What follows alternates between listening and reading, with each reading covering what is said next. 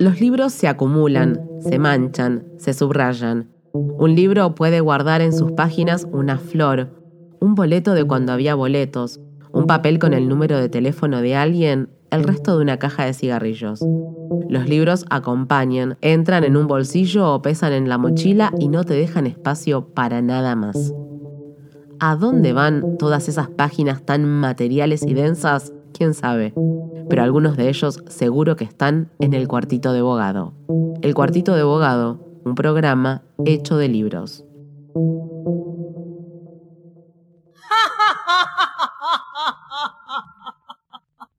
¿Por qué ríes así? Y no tienes razón para marcar mi corazón.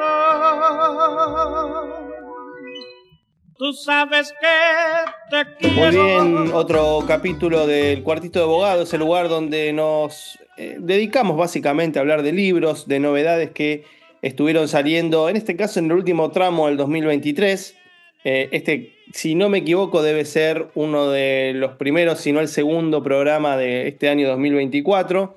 Eh, el libro en cuestión es un libro de poesía que salió en, el año pasado, se llama Apellido de Gabriel Cortiñas. La verdad que es un libro bastante atrevido, siendo un libro de poesía en términos de forma. Pero bueno, si alguien conoce ya la obra de, Gabo, eh, va a ver que en realidad forma serie con sus libros anteriores. La editorial que lo acaba de publicar es Palabras Amarillas y estamos en comunicación con el autor, con Gabriel Cortiñas, quien está del otro lado. ¿Cómo andas, Gabo? Bien, ¿cómo te va, Fer? Muchas gracias. Y bueno, contento de estar acá charlando con vos. Bueno, yo contento de, hablar contigo, que, que nada, eh, medio raro, pero con Gabriel nos conocemos hace un montón, pero tenemos diálogo hace muy poco. o sea, nos, teníamos medio de vista y ahora es como que empezamos más fluido a conversar. Eh, entre tantas otras cosas, eh, Gabo pertenece a la revista Rapalo, de la cual ya hemos hablado acá, inclusive hemos entrevistado a Facundo Ruiz, a Emilio Jurado Naón, eh, hemos entrevistado a Manuel Pérez, que eh, fue el ganador del primer concurso de, poesía de, la revista.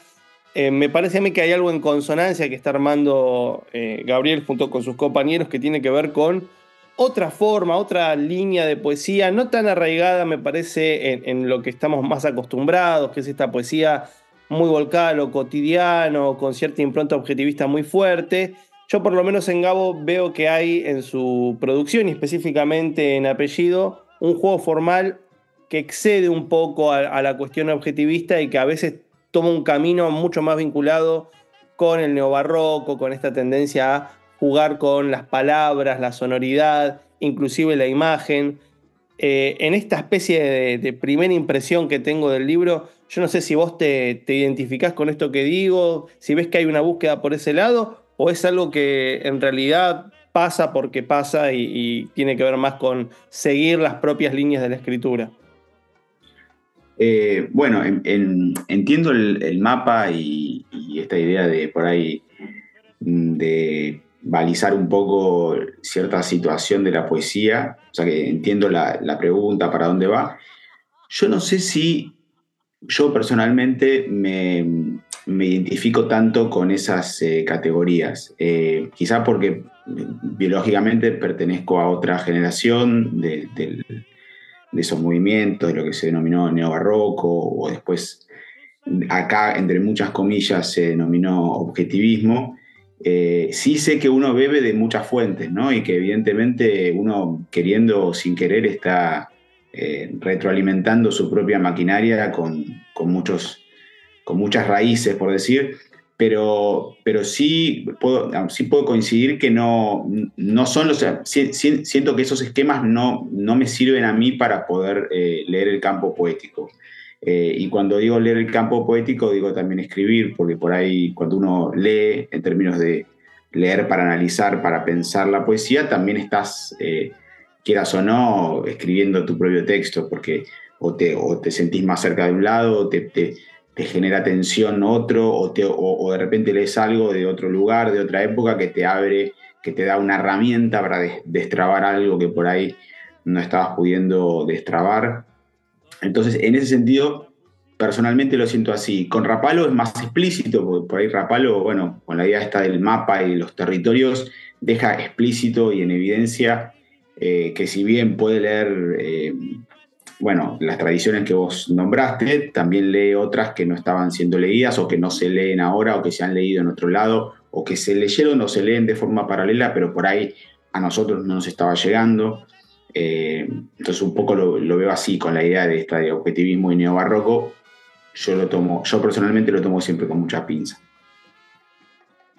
Y en, en, apellido, sí lo que veo es como esta cosa. Nada, cuando atraviesen el libro van a ver que los poemas tienen una cuestión muy de prosa porque están en bloque, pero eso se va desarmando a medida que, el libro avanza. Lo que sí es evidente que al interior hay una especie de, de, choque sonoro en donde parece que vas insistiendo con las palabras y las ramificaciones de esas palabras y los significados que aparecen, pero también noto algo medio como de no, sé cómo llamarlos, algo de esta manera, de crítica a lo burocrático, a lo institucional, como que de repente aparecen cuestiones medio como que tienen que ver con cierto orden de, lo organizado, insisto con esto de lo burocrático, que por este asedio de las palabras se va desarmando y se va amplificando y va terminando en situaciones absolutamente graciosas. Ahora recuerdo vagamente un, momento de, de, uno de los poemas en donde se habla del problema de la altura del pequinés y digo, habías empezado ya por otro lado. Eh, ¿Cómo, cómo va, mm, vas construyendo ¿no? esta, esta situación en, apellido? ¿no? ¿Cómo vas haciendo que, las palabras se, abran? Eh, de, qué manera las, vas trabajando para que después tengas este resultado final? Em, y en realidad esa parte un poco se, o sea, como el, lo que podría llamar entre también, ¿no? entre las comillas del caso, pero que uno se, le pone nombres para poder organizarse, pero lo que yo podría denominar como el, motorcito o cierta construcción rítmica que, si bien no se mantiene en todos los textos, pero que es, sería la, la, constante en el texto, aparece. O sea, yo estaba terminando de escribir otro libro y necesitaba el libro anterior y necesitaba como hacer un tipo de texto que fueran inserts que cortaran el ritmo, que si bien Em, digamos, estuvieran de alguna manera dialogando con el texto general, tuvieran desde lo formal y hasta desde lo, desde lo temático otro tipo de relación, una relación más por la disonancia, por la oposición. Entonces, probando cosas, me encuentro con este formato de bloque eh, que, que, me es muy atractivo, que me encuentro escribiendo. Bueno, la cosa es que termino el otro libro y lo que me quedo es prendido escribiendo estos, estos bloques. Después, a su vez, dentro de estos bloques y de esta cuestión más rítmica, que, que por ahí es verdad, uno si ojea el, libro, si agarra el libro en una librería y lo ojea rápido, puede podría pensar que no es poesía porque no hay verso en, términos de corte de verso. Entonces, em, es, digamos, la, mayoría, como decís, tienen ese, formato así como de, bloques de, texto, pero lo, encuentro haciendo otra cosa y después ya me quedo y, me quedo ahí un par de, años como metiéndole a esa máquina y después a su vez tratando de perforar la propia maquinaria para que tampoco sean todos exactamente iguales, sino que tengan pequeñas eh, variaciones. O sea, un poco de azar y un poco de después decisión sobre eso. Sí, y también hay algo que, va arrastrando el propio libro, que es que al final, va, en realidad no es estrictamente al final, pero ya acercándonos al final del libro, eh, esos bloques empiezan a tener un juego visual en donde hay líneas diagonales que atraviesan los bloques, es como que se va separando, ¿no? Por eso me parece que, es un libro que, que va de, lo concentrado a lo desconcentrado, ¿no? Como si estuviese entregándose a una suerte de fuerza centrífuga eh, que, va expulsando todo hacia, hacia quién sabe qué es hacia afuera, pero que, que, me parece que también incumbe en el orden de lo visual, ¿no? Porque, como vos bien decís, presentar algo en bloque parecería que uno estuviese escribiendo prosa pero en realidad basta leer dos, líneas del primer texto para darse cuenta que es otra cosa, y después cuando ves que eso se va desarmando, ya eh, es inevitable entrar en el territorio poético. Digo, ¿cómo pensás eh, ese juego visual, ¿no? que, por lo menos en el libro eh, es muy evidente cuando vas pasando las páginas? Bueno, eso lo, si bien la mayoría, por ahí no sé, el, el 70% de los textos son esos bloques que decís, o sea, son más los bloques que los que tienen gráfico. Es verdad que en un momento eh, tenía que tomar una decisión respecto de si mantenía algo así súper, como si fue, bueno, van a ser 20 textos, pero van a tener que estar cortados iguales y todo exactamente. son cosas que uno se pone, ¿no? A vos también te pasa seguro cuando escribís. En un momento te tenés que, te empezás a imponer como si tuvieras que legislar desde cero una nación, entonces empezás a ponerte como normas que son arbitrarias y responden seguro a, decisiones del proceso creativo, pero que no, no siempre tienen un grado de, no sé si de llamarlo racionalidad, pero de visibilidad para el otro. Y mm, en un momento me propuse eso, no, bueno, necesito que haya una transformación, sobre todo para llegar a ciertos textos. Y algunos que me daba cuenta que sí, que no los, que, no, en, el proceso de corrección cada vez se me iban jibarizando más, o sea, cada vez iban quedando más chiquitos, o algunos directamente encontraba que era eso lo que, lo que quería poner y que no quería como, bueno, expandir para llegar a una forma, lo fui alternando, lo fui como eh, o yo creo que lo fui ecualizando para que también tenga cierta variación y, en la lectura provoque algún, eh, alguna eh, sí, variación o descanso para que, no, para que el ojo no esté como 100% acostumbrado a, bueno, el tercero va a ser, el ritmo va a ser más o menos igual. Incluso dentro de los que son bloques, algunos tienen como una clave rítmica, que es más de una frase que se repite o que empieza a aparecer titilando a lo lejos y se va agrandando, y otros directamente tienen otro, esquema, que por ahí es un esquema, un esquema un poco más narrativo, eh, por ahí está más cómico, qué sé yo. Sí, y, un poco en esto que vos estás observando acerca de lo narrativo, lo cómico, yo creo que otro ingrediente que también tiene, que es algo que atraviesa toda tu poesía, es esa cosa de juego con lo político, pero no en un sentido muy explícito, ¿no? Digo, es evidente que es una poesía que incorpora los asuntos de lo político. Acá, por lo menos en este libro, me parece que es un diálogo más con la parte burocrática que pueda llegar a haber de, un proyecto político o algo por el estilo. Inclusive desde el título, ¿no? que después te iba a preguntar, si querés lo incluyo también como, como un, apéndice, por qué apellido entre la multitud de títulos posibles. Pero te quería preguntar cómo veías vos la relación entre tu escritura poética y, y el, gran tema de, la política, ¿no? ya sea en un sentido partidario o en un sentido de cómo la poesía dialoga con esas instancias políticas, que medio que cada uno tiene su opinión y quería escuchar la tuya. Eh, sí, eso sí, es como decís respecto de, lo político. Para mí, eh, lo político, la política, se instala o aparece en lo que escribo eh, no como una decisión o sea, ahí hay que, creo que, tengo que ser sincero, no, no, no es una decisión, es, inclusive cuando por ahí pretendo hacer otra cosa o tengo proyectos que por ahí tratan de escapar un poco de eso, eh, aparece. Y bueno, y hay un momento donde uno tiene que ser sincero con lo que, con lo que le pasa, ¿no? Digo, no, no, por ahí no, no sé si, no, sé si tengo más respuesta que esto respecto de, bueno, eh, es lo que así lo vivo, inclusive cuando por ahí estoy escribiendo un texto que no tiene nada que ver, en un momento se filtra, se filtra ya sea en una clave eh, por ahí más eh, humorística, se filtra en una clave más simbólica, se filtra en una clave más explícita porque aparece... Y ahí no, digamos, no, vuelvo a decir lo mismo, no es una decisión ya. O sea, si en algún momento quiso serlo o, no sabía si lo era, ahora porque también pasa en la vida cotidiana, el que, le, atraviesa estos temas con, mayor intensidad o menor intensidad.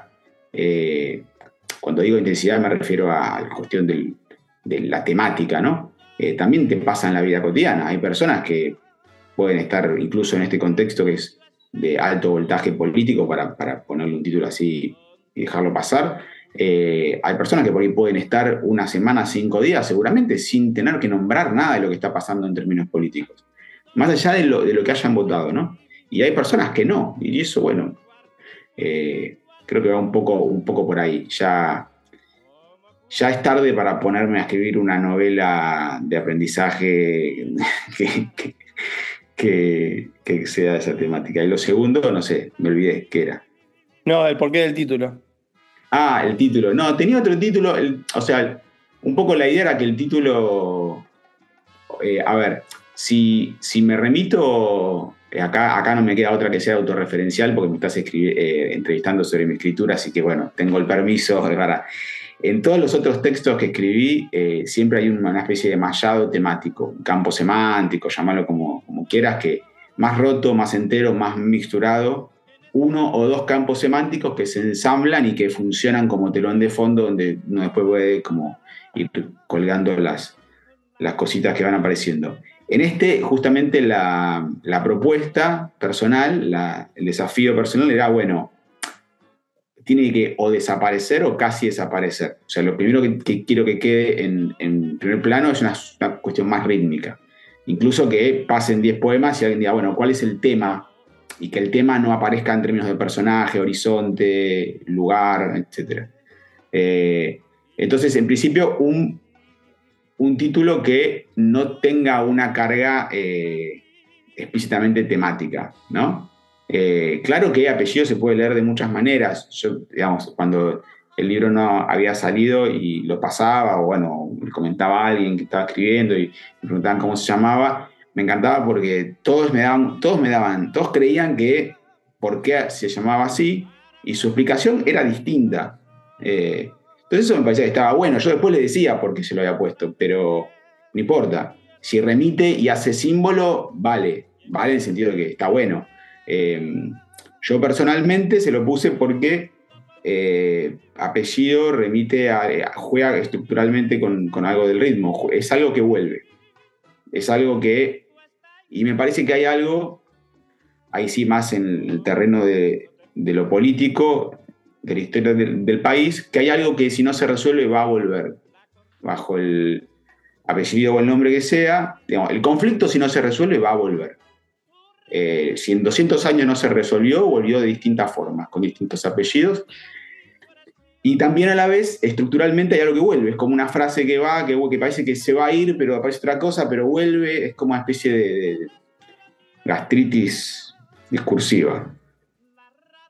Está buena la definición de gastritis discursiva, eh, porque también, digo, hay algo, hay algo que está, que, a veces veo que, en, tu, poesía que parece muy volcada al lado formal, de esta cosa eh, rítmica y demás, hay momentos en donde se cuela algo con mucho más anclaje, qué sé yo, en lo corporal, en lo... Eh, recién había citado esta cuestión del pequinés, ¿no? Como de repente en todo este desarmar cosas aparece un perrito chiquitito. Digo, esas cosas, esos eh, encuentros casi fortuitos que a veces tienen que ver con esto de, lo, de lo, más visceral, para ponerle algún título. Eh, y que me parece que tu poesía también va apareciendo, no en un primer plano, sino que se va encontrando en, este juego, en esta deriva. Y, en algún punto apellido me parece que también tiene que ver un poco con... Bueno, con esto que vos... No quiero dar mi, opinión personal porque eh, si no es como que de repente me sumo a las otras interpretaciones. Me quedo con lo que vos decís acerca del movimiento de flujo y reflujo. Pero sí eh, debo decir que en líneas generales, siempre que te escucho recitar y demás, me parece que está buenísimo porque esta cosa formal se encarna justamente cuando eh, te escucho a vos recitar, porque es donde encuentro esa cosa muy física de la palabra, que es lo que en algún punto eh, la escritura de este poema trata de replicar, ¿no? que es esta especie de sonoridad que se va armando, ampliando, en donde de repente pueden aparecer las palabras, no importa qué signifiquen, sino por cómo suenan o qué tipo de eco hacen, se van eh, armando una especie de bloque y, haciendo cada vez más denso el peso de la palabra. Que bueno, nada, en líneas generales me parece que, en apellido está. Esto es más que nada para quienes nos escuchan, que además de leer el libro, si pueden alguna vez escucharlo a, Gabo recitar, bienvenido sea, porque ahí se va a entender qué es lo que estoy diciendo. Eh, bueno, lo editó Palabras Amarillas. Gabo, ¿dónde se consigue? Eh, se consigue en las librerías a las que llegan palabras amarillas, por ejemplo, eh, seguramente en la Libre, ahí siempre están los libros de palabras, eh, hay varias en Palermo, en Capital sobre todo, en zona norte creo que tiene una. ahora sí me agarraste como, pero sé que en la Libre está y pues siempre ahí los libros de palabra tienen, tienen mucho espacio. las que están en Palermo, en la calle Jorge Luis Borges, hay creo que dos o tres en Almagro hay una, y bueno, en, el, blog o en la página de la editorial seguro eh, van a poder verlo, digamos, ver en dónde, está. Sí, sí, y está bien que hayas dicho el libro porque es una librería amiga, así que mandamos, aprovechamos y mandamos un saludo. Bueno, Gabo, muchas gracias por la entrevista, felicitaciones por este libro y también felicitaciones con todo lo que están haciendo con Rapalo, porque nos encontramos hace poco y salió un libro del cual supongo que en algún momento hablaremos, que recopila las conversaciones que tuvieron en el ciclo del año pasado.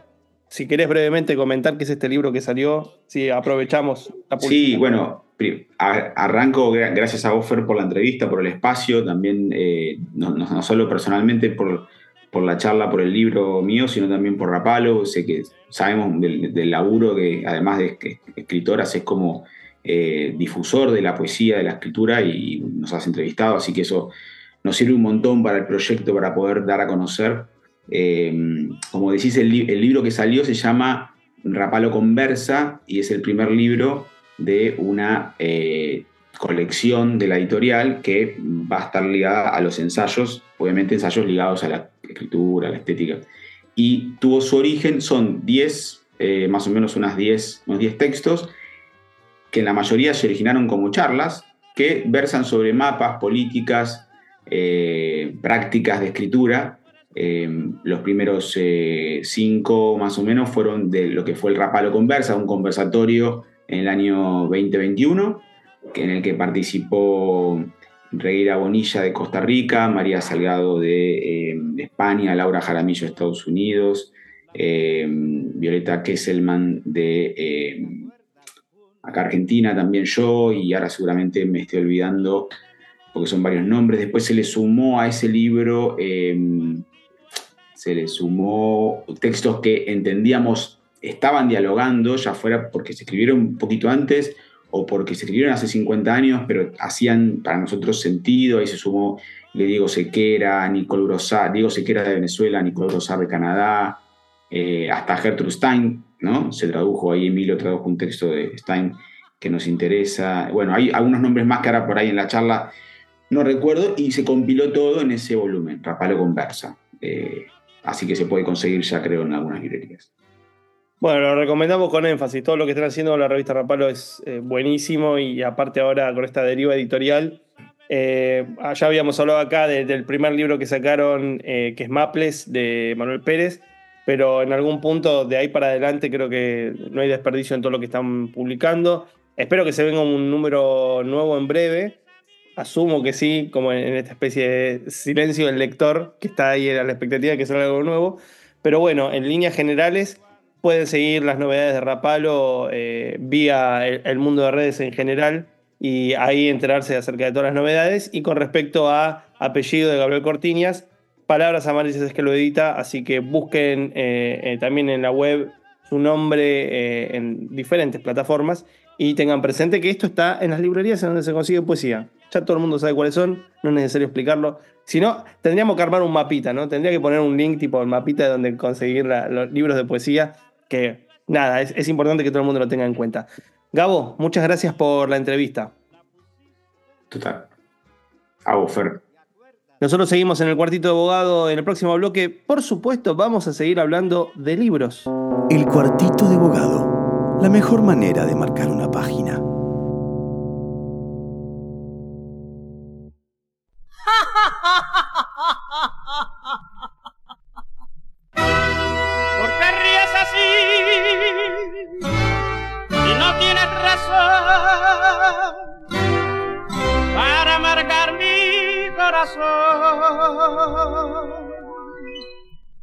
Sabes que te quiero. Muy bien, segundo bloque del programa del Cuartito de Abogado, donde hablamos de libros. En este caso vamos a hablar de una novedad que apareció en el último eh, tramo del 2023. El libro se llama La naturaleza secreta de las cosas de este mundo. Es una novela que salió por el sello Anagrama y tiene un escritor que por lo menos yo vengo leyendo hace mucho, mucho tiempo eh, lo he cedido en sus diferentes iteraciones editoriales y esta es una nueva porque es el primer texto que sale en anagrama. Eh, el libro es de Patricio Pron, con quien tengo el gusto de charlar del otro lado. Hablamos hace poco, él está eh, en el frío madrileño y acá estamos en la ola de calor de febrero, así que nuestros climas son diferentes al menos. ¿Cómo estás, Patricio? Muy bien, muy contento de saludarte, Fernando. Un placer. Bueno, lo mismo, la verdad. yendo a la novela, siempre en, tus novelas eh, hay un juego de, estructura, de forma que por lo menos desde mi punto de vista se distingue de lo que a veces uno suele leer porque tiene cierta complejidad, cierto tratamiento y en este caso tenemos dos historias eh, encadenadas a la manera medio de una novela. Vos mismo en el epílogo le, le pones inclusive ese título, ¿no? Dos novelas cortas que en realidad están fuertemente unidas por este tema que tiene que ver con eh, el dejar el mundo, pero en un sentido de abandonarlo, ¿no? De irse, de dejar las cosas. Vos hablás de gente que interrumpe el, tramo de la vida, el tramo de la rutina, y que a veces interrumpe la interrupción, y que de ahí es donde sale la, la novela, ¿no? En el- la primera historia es la historia de Olivia, quien se pregunta por su padre, desapareció hace ya mucho tiempo, eh, y con el, vínculo extraño y particular que tiene con su madre, una persona que también está afectada por esta desaparición, pero que en realidad siguió su vida por otro, por otro camino, casi sin que le interese un poco eh, el asunto. Y circunstancialmente las dos son artistas, ¿no? Emma o la, la artista pintora, la madre, que es una artista plástica con reconocimiento, y Olivia, que es una actriz. En la segunda parte la historia es de Edward, este padre ausente, ¿no? Y las dos se van complementando de una manera muy particular. Mi primera pregunta es, ¿cuál sentís vos que es eh, el, sentido de, esta, de estos dos movimientos de la historia y qué es lo que buscabas en algún punto en términos formales eh, eh, abordar con, con ese corte? Bueno, en primer lugar, em, el modo en que yo escribo los libros es un modo de alguna manera tentativo. Nunca tengo un mapa previo. Algunos colegas lo, lo tienen, no, desde luego no- no tengo nada que decir en contra, puesto que a ellos les funciona. A mí creo que no me funcionaría y por lo tanto cuando escribo estoy de alguna manera averiguando qué quiero contar en la medida en que lo estoy haciendo, en la medida en que lo estoy contando.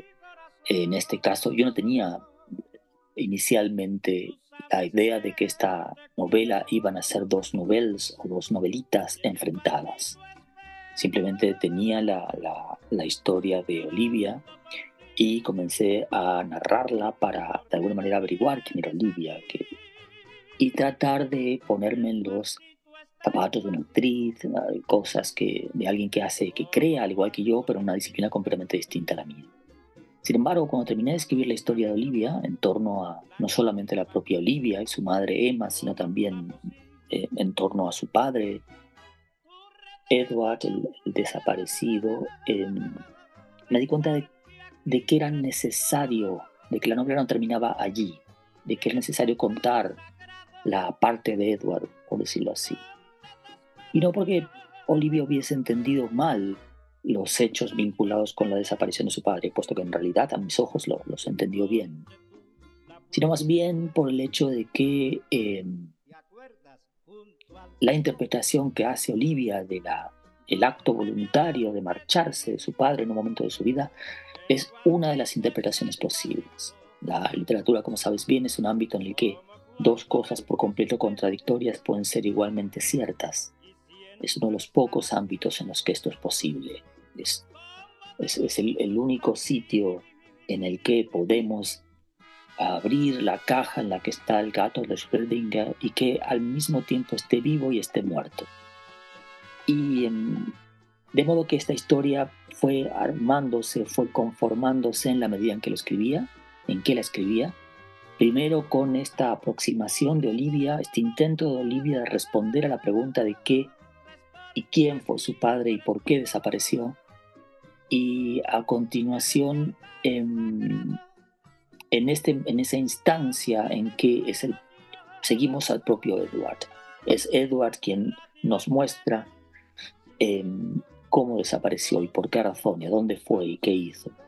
Estas cosas se fueron conformando eh, mientras estaba escribiendo y, y- son producto de algo que a menudo he dicho y que en lo que creo por completo, que es que la literatura de alguna manera piensa. La literatura piensa cuando estamos pensándola. De hecho, es casi desconcertante el encontrarse con textos que no parecen tener una dimensión eh, reflexiva, que no parecen haberse preguntado sobre su forma, sobre su sentido, sobre su contenido. Em, efectivamente, en mis libros, lo señalabas tú muy bien, hay una búsqueda formal, pero nunca esa búsqueda está supeditada al intento de ni de hacer las cosas complejas, ni de, em, ni de llamar especialmente la atención, sino que es el resultado del modo en que la literatura se despliega ante mis ojos mientras la estoy escribiendo. Y es también, creo yo, una de las, de las razones que hacen que algunas personas quieran leer los libros que yo escribo. Se trata de, como digo, de una literatura que se piensa a sí misma casi a mi pesar y que está teniendo y que va, en la medida en que es escrita, va encontrando su propia forma, va, va dando con, con una verdad acerca de sí misma que, que, ni, que, que yo desde luego no, no conocía antes de sentarme a escribir. Bueno, en ese sentido, eh, eh, sobre todo en el primer tramo de la novela, me parece que hay una pregunta muy recurrente que tiene que ver con, con la relación entre arte y naturaleza, que, eh, que, es abordada desde muchísimos puntos de vista, pero sobre todo con las historias que aparecen como una especie de historia de segundo plano, pero que en realidad tiene que ver con toda la, novela, que es el hecho de esta gente que se crió en la intemperie, ¿no? Esto, por ejemplo, esta especie de mito moderno del niño que se crió entre animales, que nosotros lo vemos muy bien figurado en, elementos de la cultura pop como Tarzán, pero que en realidad existen en, un montón de historias que tienen que ver con esto, ¿no? Que, ¿Qué hay de humano en lo humano cuando tenés a una persona que creció y que fue amamantada hasta por lobos, ¿no? Eh, digo, eh, regresa muchísimo ese elemento, yo creo que tiene que ver con preguntas de orden estético, porque es en realidad la pregunta en torno a la relación del arte contemporáneo con la naturaleza, ¿no? Esta especie de sensación de que hay algo que está en desaparición, en fuga, y eh, el intento del arte por capturarlo, y que me parece a mí que lo interesante de la novela que no es que lo da por zanjado ese tema, como que lo da resuelto, sino que en realidad, como vos bien decías, lo presenta como pregunta. En el arte de Emma, en lo que la propia Olivia está haciendo cuando se conecta con sus sentimientos para actuar, siempre está el tema de, bueno, ¿qué, qué hay de fondo natural en esta práctica totalmente artificial que es el arte? Yo no sé si vos terminaste encontrándote con esa temática a medida que ibas desarrollando la historia de Olivia y medio que ya después quedó una reflexión posterior, no, al final escribí sobre esto y, pienso esto, que me parece un poco que está en el epílogo, pero, pero bueno, nada, quería escucharte a vos eh, en tus propias palabras acerca de este tema. Bueno, como, como la mayor parte de las personas en los últimos tiempos, yo he sentido una especie de nostalgia intensísima de, de algo parecido a la naturaleza, a un entorno natural, como lo quieras llamar. Em, esta, esta, esta, esta nostalgia es especialmente importante o, se nota con especial fuerza en Europa, donde los espacios naturales están en retroceso y son, por definición, mucho más pequeños que los que encontramos en América Latina. España en particular está desertificándose como producto de un cambio climático que ya deberíamos, debemos llamar catástrofe climática en este momento buena parte del país está con ahorros de, medidas restrictivas de uso de agua como producto de, la desertificación y de la falta de lluvias. Y estamos en, en invierno, no puedo siquiera imaginarme qué sucederá en diciembre, perdón, en, el verano. Em, como digo, tengo una nostalgia muy intensa por los, por los espacios naturales, los que conocí y los que, mm, no habiendo conocido, eh, me gustaría visitar. Y sin embargo, también soy consciente de que esos espacios naturales no son realmente naturales, digámoslo así. En el momento en que depositamos nuestra mirada sobre ellos, se convierten en algo parecido a una especie de reverso del modo en que vivimos. Y, y como tal, no, constituye ningún tipo de exterioridad de nuestra cultura, es parte de ella misma y funciona como su reverso. Lo mismo sucede con estos, estos niños ferales que mencionabas, estos niños criados por lobos, por, por osos, por perros, eh, por monos, que parecen míticos y sin embargo están ah, a menudo, tienen historias de vida que están muy bien documentadas no constituye una exterioridad, sino más bien algo que es intrínseco a nosotros, por más que parezca que han sido criados, o por más que efectivamente hayan sido criados por, por animales. Son el reverso del modo en que vivimos y nos dicen algo acerca de ese modo en que vivimos. Con los niños ferales lo que sucede es que cuando son rescatados, entre comillas, em, se intenta enseñarles a hablar, se intenta hacer que se adapten a la sociedad y en mayor o menor medida esto se logra. Ahora bien, en cuanto estos niños tienen la oportunidad, regresan al bosque, regresan al ámbito natural o quedan en una especie de zona intermedia de limbo entre lo, natural, entre comillas, y lo civilizado también, entre comillas. Em, y esto es precisamente lo que nos, nos atrae de ellos. Hay algo que nos dicen acerca del modo en que vivimos que no podemos, que nos atrae porque no lo podemos comprender. Y al mismo tiempo, si lo piensas bien, este, esta condición intersticial, este vivir en el medio de dos cosas, es muy propio de la experiencia contemporánea. Tenemos unas vidas que son parcialmente, que continúan siendo reales y están determinadas por cuestiones muy reales como la economía, la política, el modo de, de, vida que tenemos, nuestro trabajo. Y luego hay una parte virtual con, con la que no sabemos qué hacer, que, no entendemos bien y, que de alguna manera nos expulsa, donde las personas son a menudo muy distintas a como, a como suelen, tienden a ser en la vida real. nuestra experiencia ya la de un mundo físico que se retrae, en el que decenas de, de, cosas han, han, perdido su dimensión. Y en ese sentido no somos muy distintos a los niños ferales. Somos muy distintos a quienes habitan esa especie de intersticio. Ahora bien, las novelas no tienen como finalidad o propósito dar ningún tipo de respuesta a las preguntas de la época, sino que más bien pretenden contribuir a, por lo menos las que escribo yo, a que nos hagamos mejores preguntas, Tal vez en ello hay algo parecido a una respuesta. Pero en cualquier caso, de lo que se trata, naturaleza secreta, las cosas de este mundo, es de hacernos estas preguntas y de, y de averiguar de qué manera un puñado de personajes habitan este tiempo intersticial, en este medio, eh, en, esta, en, esta, en este tránsito de un tiempo a otro. Gramsci, lo recordarás, decía aquello de que um, los, los viejos tiempos no acaban de morir, los nuevos tiempos no acaban de nacer y esta es por consiguiente la hora de los monstruos. Em, creo que ese es el presente.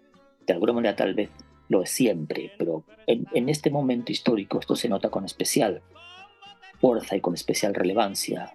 Em, el mundo en que vivieron nuestros padres es un mundo muy, muy distinto al mundo en que nos criamos muchos de nosotros, el mundo de nuestros em, hijos, quienes los tienen, el mundo de, los niños, que, para aquellos que no tenemos hijos, pero estamos rodeados de niños, es un mundo para nosotros de ratos incomprensible. Y, de rato muy atemorizador, desde luego, como todo lo que no podemos comprender. Mm, y tal vez la literatura sirva para evitar esos tiempos. Esa es la apuesta de los libros que yo escribo. Y creo que es la apuesta de quienes los leen, en última instancia, aunque yo no esté allí, lo que hacemos es tener diálogos entre los lectores y las lectoras y yo. Son diálogos que idealmente son tan enriquecedores como para los lectores y, las lectoras como lo son para mí, cuando tengo la oportunidad de participar de ellos. Em, la literatura, lo sabes bien, Fernando, es una enorme máquina de pensar. Y, y, eso es lo que hacen mis libros, pensar cosas, pensarlas junto con sus lectores y sus lectoras. Sí. Eh, hay algo que, veo en, tu trabajo literario puesto en serie que siempre está em, apareciendo el tema de, justamente, y lo voy a nombrar con, un término muy pesado, por lo menos para, nuestra cultura argentina, que es el término del desaparecido. Obviamente está eh, trabajado eh, en ese primer texto que, que, por lo menos yo a través de ahí te conocí tu producción, que es El espíritu de mis padres sigue subiendo en la lluvia, pero haberlo dicho bien. Eh, y que después se va conectando. Yo me acuerdo que hay un cuento, por ejemplo, de la vida interior de las plantas de interior, donde aparecía también el tema de, lo que no está del desaparecido, pero bajo la forma de la huella fósil, que es interesante porque es una especie de, link entre esta novela que mencioné y la última que publicaste. Y después acá en la naturaleza secreta de las cosas de este mundo está el tema del desaparecido en el sentido de Edward, ¿no? Que, que deja el mundo como está, en una cosa muy a lo Zuró, eh, de, abandonar eh, el orden y recluirse en la naturaleza y reencontrarse con, con, lo intempestivo, ¿no? con, lo que no, no, está programado en ese mundo de rutina, pero que en algún modo también está puesto en serie con este tema del que se fue, ¿no? de, la huella del desaparecido.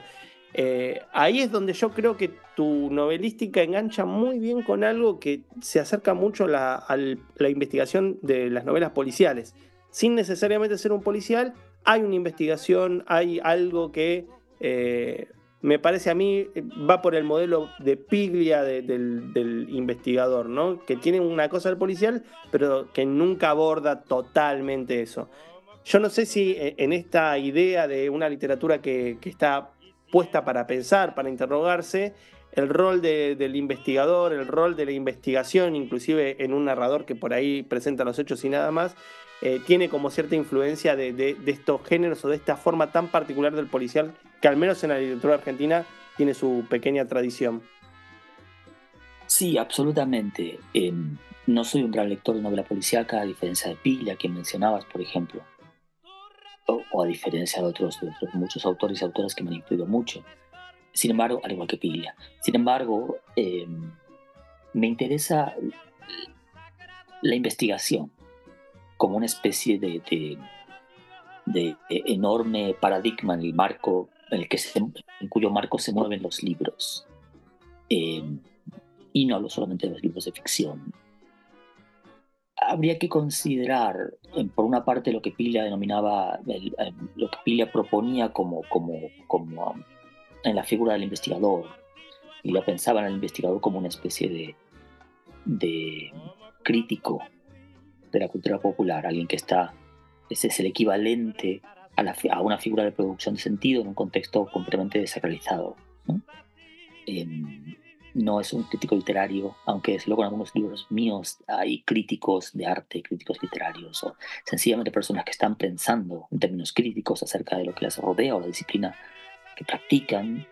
Em, hay un afán de comprensión, sin embargo, que digamos es común a la narrativa detectivesca o policiaca.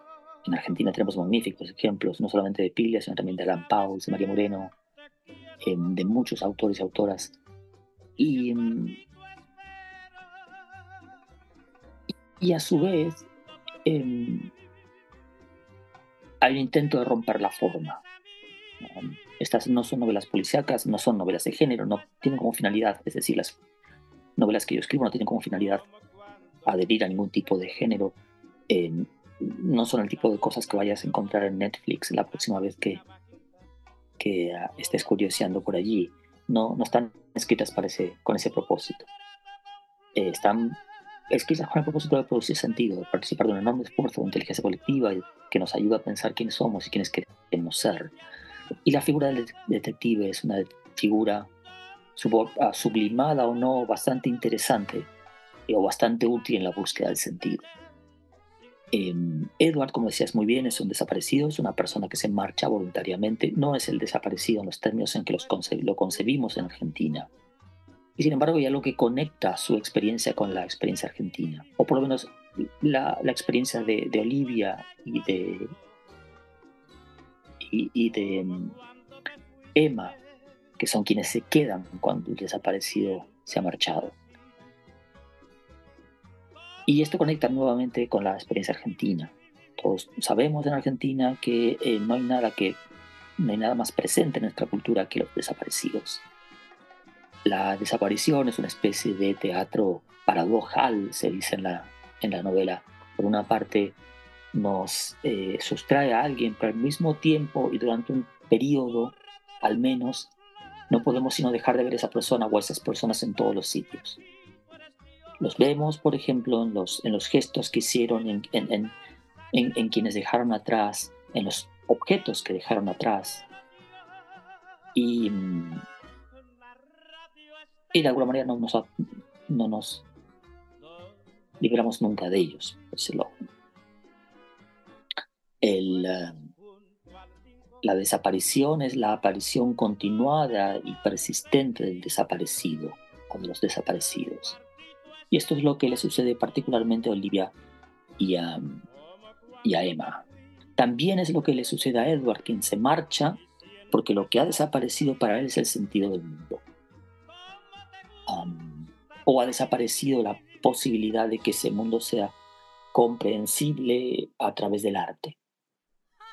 Entonces, em, aunque esta novela Ocurre en Manchester y tiene unos personajes británicos.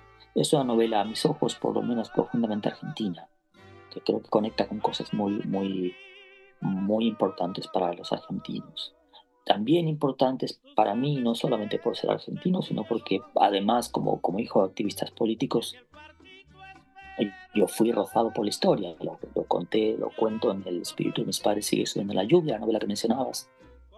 Eh, y posiblemente no deje sino de contarlo durante el resto de mi vida. No deje sino de hablar de eso. De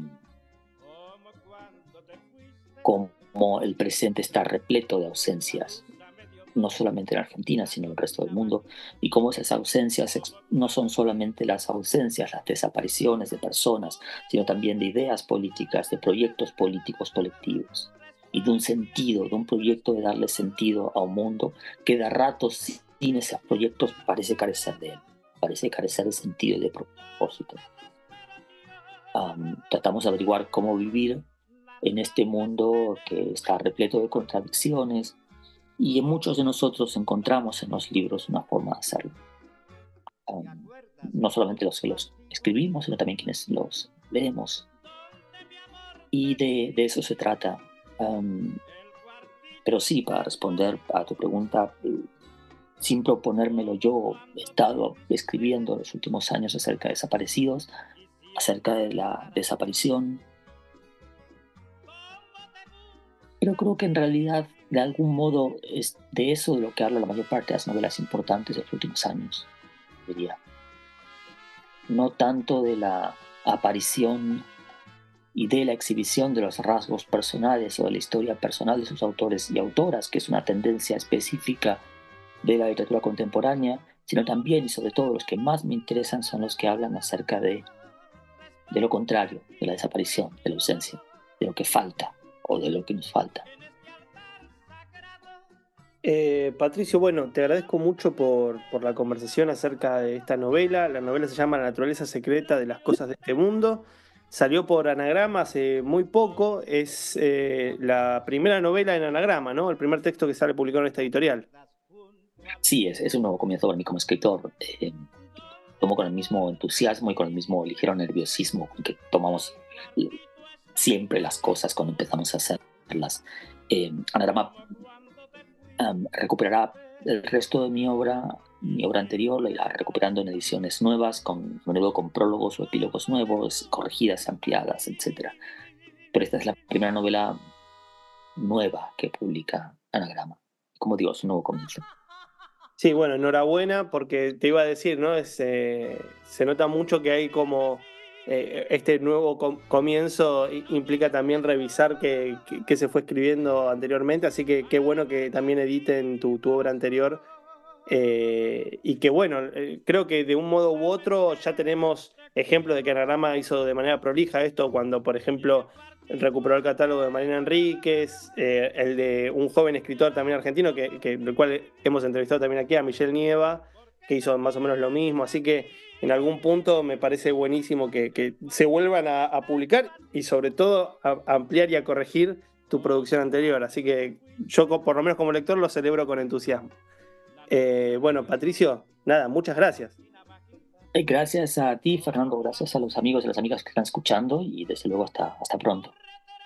Muy bien, eh, terminamos el cuartito de abogado con esta entrevista. Si ustedes nos están escuchando por la radio, sigan adelante con la programación. Y si nos escuchan por eh, Spotify, déjenlo nomás, que es muy probable que después venga otro capítulo y, nunca saldrá de este mundo. Cerramos la puerta del cuartito, pero solo por hoy. Si te quedaste manija o picaporte, puedes escuchar todos los capítulos del programa en el canal de Spotify, El Cuartito de Abogado o seguir la cuenta arroba. Y si no, no importa, que nada te distraiga del libro que te distrae de todo. Hasta la semana que viene.